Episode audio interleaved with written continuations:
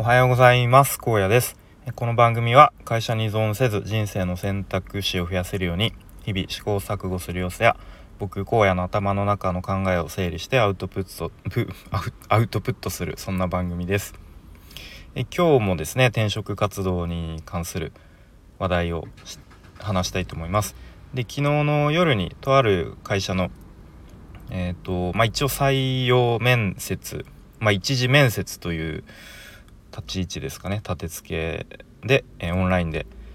えー、行いました。はい。でなんか最近はもうほんと毎日のように面談やら昨日ように目のように面接やらなんか何かしらオンラインでこう話す機会が多いですね。うん。でなんかそれによってこう早くあの子供たちをお風呂を入れたりえー、歯磨きしたり。でまだちょっと寝ない時間帯だったらちょっとあのお父さんパソコンでお話しするからあの静かにしといてねみたいな感じで言っているのでちょっとなかなかゆっくり相手してあげられのあげられないのが申し訳ないなと思いつつまあちょっと自分のね、まあ、結構人生を決める人生が決まるっと言っても過言ではない時期かなとも思うので、まあ、今が頑張り時かなと思ってちょっとやってますが、はい、ちょっと余談が長くなってしまいましたが、え昨日受けた会社さんはですねと転職サイトのオープンワークというところからの応募でしたね。うん、でとなんか最初書類選考、えー、まあ、残念ながらお見送りですっていう連絡が来てあダメだったかっていう感じの後になんかそのすぐ後になんか訂正みたいな感じでとやっぱりあなたは、えー、採用面接へ進んでくださいみたいな進んでくださいというか、えー、次採用面接を行わせてくださいっていう感じであれっていう感じでしたね。なんかどういう理由だったのか単純に何ですか？ミスだったのかちょっと分かんないですけれどもあこんなこともあるんだっていう、うん、感じでした。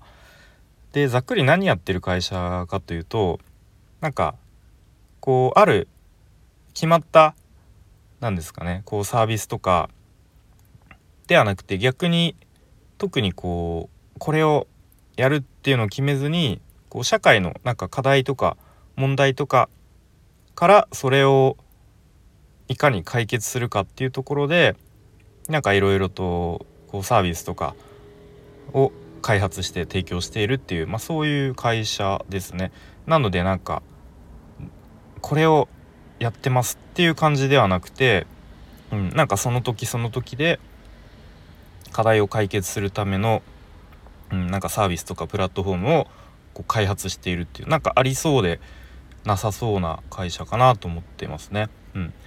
でなんか1年に1つ常にこう新しいサービスや、えー、プラットフォームを開発しているっていう、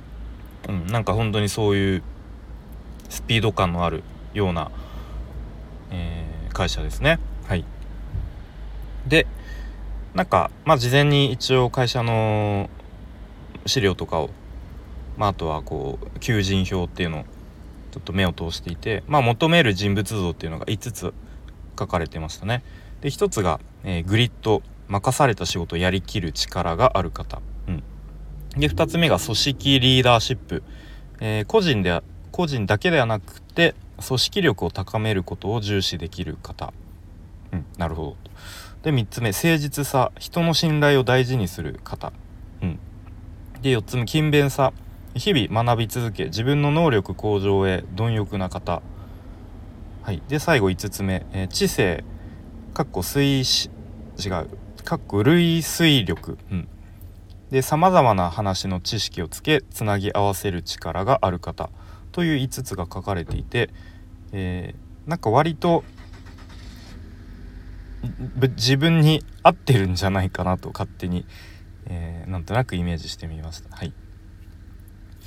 でまあいよいよ本番というか面接がスタートしましてで、まあ、まず向こうの方が簡単に自己紹介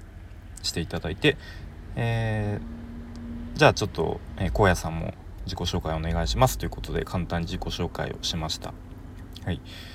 であらかじめ職務経歴書は送っているのでまあそれのをもとにこう今までこうどういうあこういうことやってたんですねとかで結構その今まで経験した仕事の深掘りみたいなことで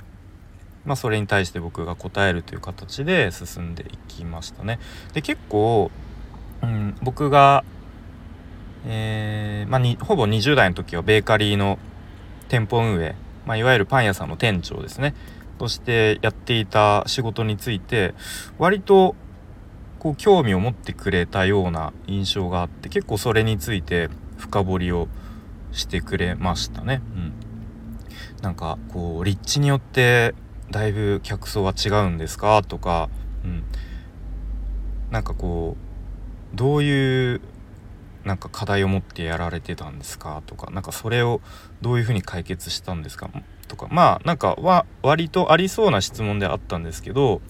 まあその面接官の方のまあ表情とか何て言うんですか